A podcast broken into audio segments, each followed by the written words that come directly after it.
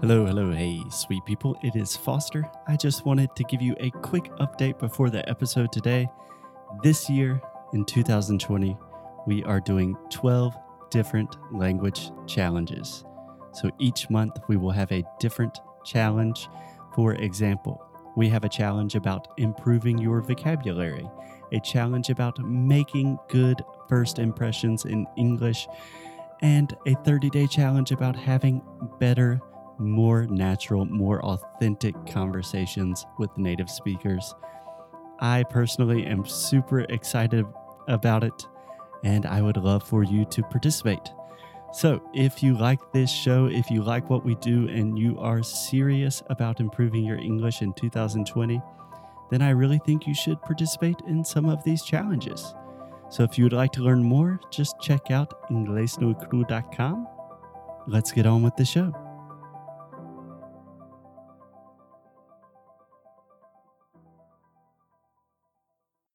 Oi, pessoal, Happy Monday! E hoje eu tenho novidade para vocês, é uma novidade que eu nunca falei. Bom, nós temos promoção, promoção maravilhosa do Cambly que dá 47% de desconto nos planos anuais e 10 minutos de, de aula grátis para quem ainda não conhece o Cambly. E essa promoção vai até o dia 7 do 7.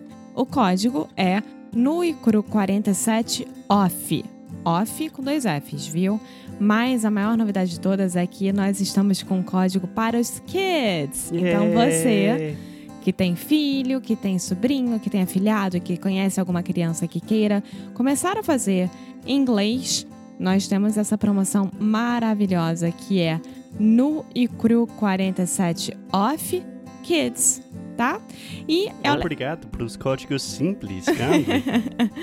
e é o seguinte, o Cambly Kids foi desenvolvido especialmente para crianças de 3 a 14 anos e tem três tipos de planos anuais.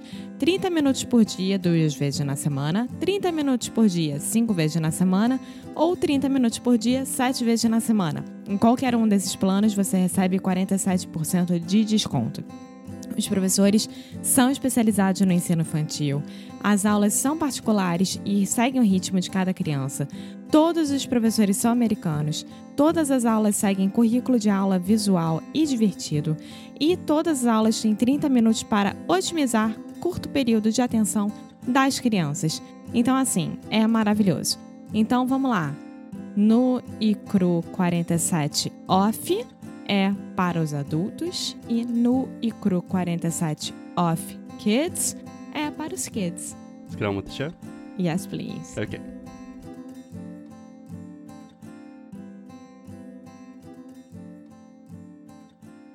Hey, hey, Alexia, how are you? Hey, Foster, I'm fine, and you? I'm doing well. It is a busy, busy Monday. Alexia is telling me to speak more loudly. Yes, please. Because we are kind of in the street here in Portugal, so there will be some background noise, but we will do our best. Yeah, and because people asked you to speak louder. Well, um, okay. I'm in the last episode we talked about why do Portuguese people why do I think that Portuguese people speak better English or have more access than Brazil and Brazilians. Right. And your theory was first that they have better access and that they the educational system is better. Yeah. Okay. So, being the good teacher that I am, I did some research. Okay, so let's hear that. Okay. So there's this thing called the English Proficiency Index, which is produced every year by a company called Education First. Just a small disclaimer I did work for Education First like five years ago. I'm not involved with this project, so these results are real, they're accurate. So, in general, they have measured 88 countries in the world. What do you think Brazil's ranking is? Alexia's trying to see on the computer. um, 80 countries. Alexia knows. Now I know that Alexia's just going to invent an answer. Okay, so I'll tell them the answer right now. Uh, 53. Brazil is 53, 53rd out of 88. Yeah. And Portugal comes in at 19th. So the facts don't lie. You know what is interesting is Brazil has gone down every year. So English is getting worse in Brazil. I wonder why. No. Since we started English no Cru, it's getting worse in. Brazil. I thought we were going to change the world. okay, so Portugal is on the 19th position, Yeah, Portugal is in 19th and Brazil is 53rd. 53rd. And just to give a little bit of context, that puts Portugal in what they consider a high proficiency index ranking, which is the second highest. You have very high. Which, is, the number one? Who's number one? Do you want to take a guess? I don't know. Okay, it has to be a country that is not. Netherlands? Ooh, the Netherlands? Really good guess. They were number one last year, Ooh. but they got knocked out this year. Finland? Uh, Finland's definitely up there, but not number one. Denmark? Alexia is just going to name all of the Northern European countries until she arrives at Germany? Sweden. Ah. Yeah. Sweden. Um, I don't remember the exact numbers, but English is not the first language in Sweden. That would be Swedish, and still something like ninety-three percent of people in Sweden speak English fluently, Yeah. which is crazy good education. That's amazing. That is amazing. First world. Yeah. Okay. So, what do you think about my opinions about Portuguese education here? Do you agree with it now? D- you don't agree with it now? I do not really agree with it for several reasons. First of all, if you look at the percentage of how much that a country spends on education, that means how much of the national budget goes towards education. Brazil spends more than double the amount that Portugal spends. Yeah, but there you go. You have the one of the biggest countries in the world and one of the tiny tiniest tiniest Tiniest. Yeah. countries in the world. So it makes sense, right? Yeah. Yeah. But so I mean, you can't argue with that. Oh, and if Brazil is giving, I don't know, let's say 200 million to education a year, we have to assume that 180 of that million goes to Someone. Lula Bolsonaro Neymar. uh, Neymar.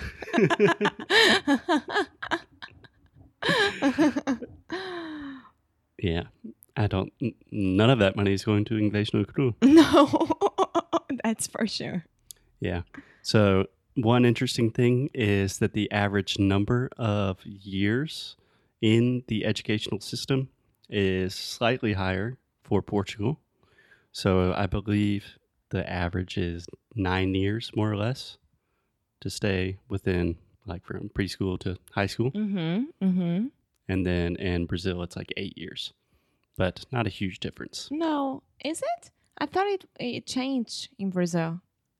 I Talking thought about the average. Yeah.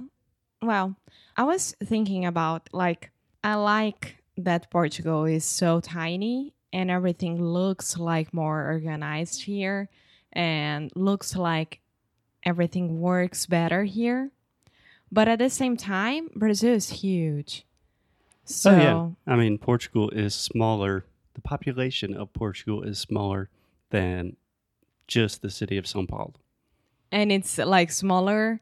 No, Porto is smaller than your city. Yes, technically, uh, Porto proper is smaller than Spartanburg, South Carolina, in terms of population. So that is strange. But would you like to hear my theory Yes. about why? So Portugal is really impressive because, like 10 years ago, their level of language skills were not that high. And nowadays, I believe, let me look at the stats really quick. Okay, so Alexia, what percentage of Brazilians, no, you cannot look at the statistics. What percentage of Brazilians speak English to a professional level? So this is according to the English 15. proficiency. 15? Percent. Lower. Lower. 7%. Lower. 5%. Mm, it said in between 3 and 5%. And Whoa. that means to have an acceptable level for international standards of business. That means that you can speak English to a fluent, advanced level enough that you go to an international office, you're good to go. That's so low. Um, that is relatively low, yes, and that is coming from the U O L. Whoa. wow. but I think they're just quoting English or education first. On the other hand, what percentage of Portuguese people do you think have an advanced level of English? okay, so most of the population of Portugal is old. I would say 40%. 40%. Wow, that's very high. Lower. 30? 32% of Ah, it Portuguese wasn't people that different. can speak and understand English to an advanced level. Even more impressive, what percentage of the Portuguese population do you think can speak and understand French to an Ah. advanced level? Eh, 50? 50. Well, you are being very optimistic about both countries. I don't know. 24. Portugal. That m- Mm, no, I, I'm a little bit confused right now. Imagine more or less one in three Portuguese people can speak English, one in four can speak French. According to this study, like one in six or seven can speak Spanish, which I think is weird. I think I that's think a it's little low. more. Yeah. I think it's more because, like, the old people who live in the uh, villas and aldeias and really tiny places next to the Spanish border, all of them they know how to speak Spanish and vice versa. Yeah. I was imagining that number is very low because that is just looking at the educational system, people that have studied Spanish Yeah. and learned it. And a lot of Portuguese people just know it because very close. yeah. neighbors. Yeah. So, do you want to hear my theory about why these numbers exist? Uh huh. So, number one, I think is simply geography, right? Maybe. And number two is subtitles. Maybe.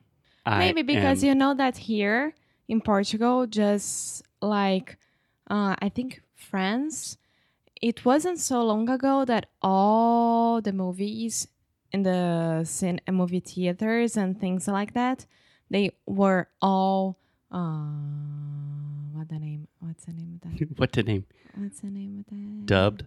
Dubbed. Yeah. It was a law. In Yeah. France, most of the places are like this as well. Well, luckily for you, I have statistics about why geography and subtitles are very important, and we will go in depth into that tomorrow. Sound good? Yeah. Okay. Thanks, Alexia. And all Brazilians, I am not trying to say any bad things about the level No, we are of just talking English. We facts. have literally dedicated our life to trying to make it better, but we are just talking about the numbers because the numbers don't lie. Unless they are, aren't true. In that case, the numbers do lie. But I think they're pretty accurate in this specific case. So, Alexia, I will see you tomorrow. Bye.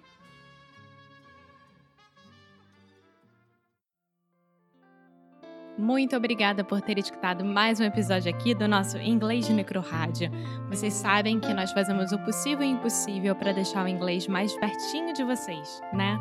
E é um prazer imenso que a gente possa estar acompanhando vocês no dia a dia, na rotina e fazer parte da hora do, da cozinha, de faxina, tomar banho, dirigir, o que for.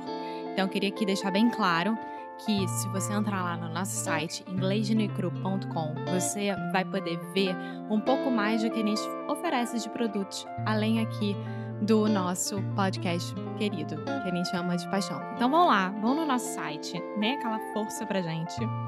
Procurem saber mais o que, que a gente está fazendo. E é aquilo, né, galera? Cada mês nós temos um challenge novo. Então, eu acho que é a hora de aproveitar. Então é isso. Um beijo grande e a gente se vê no próximo episódio.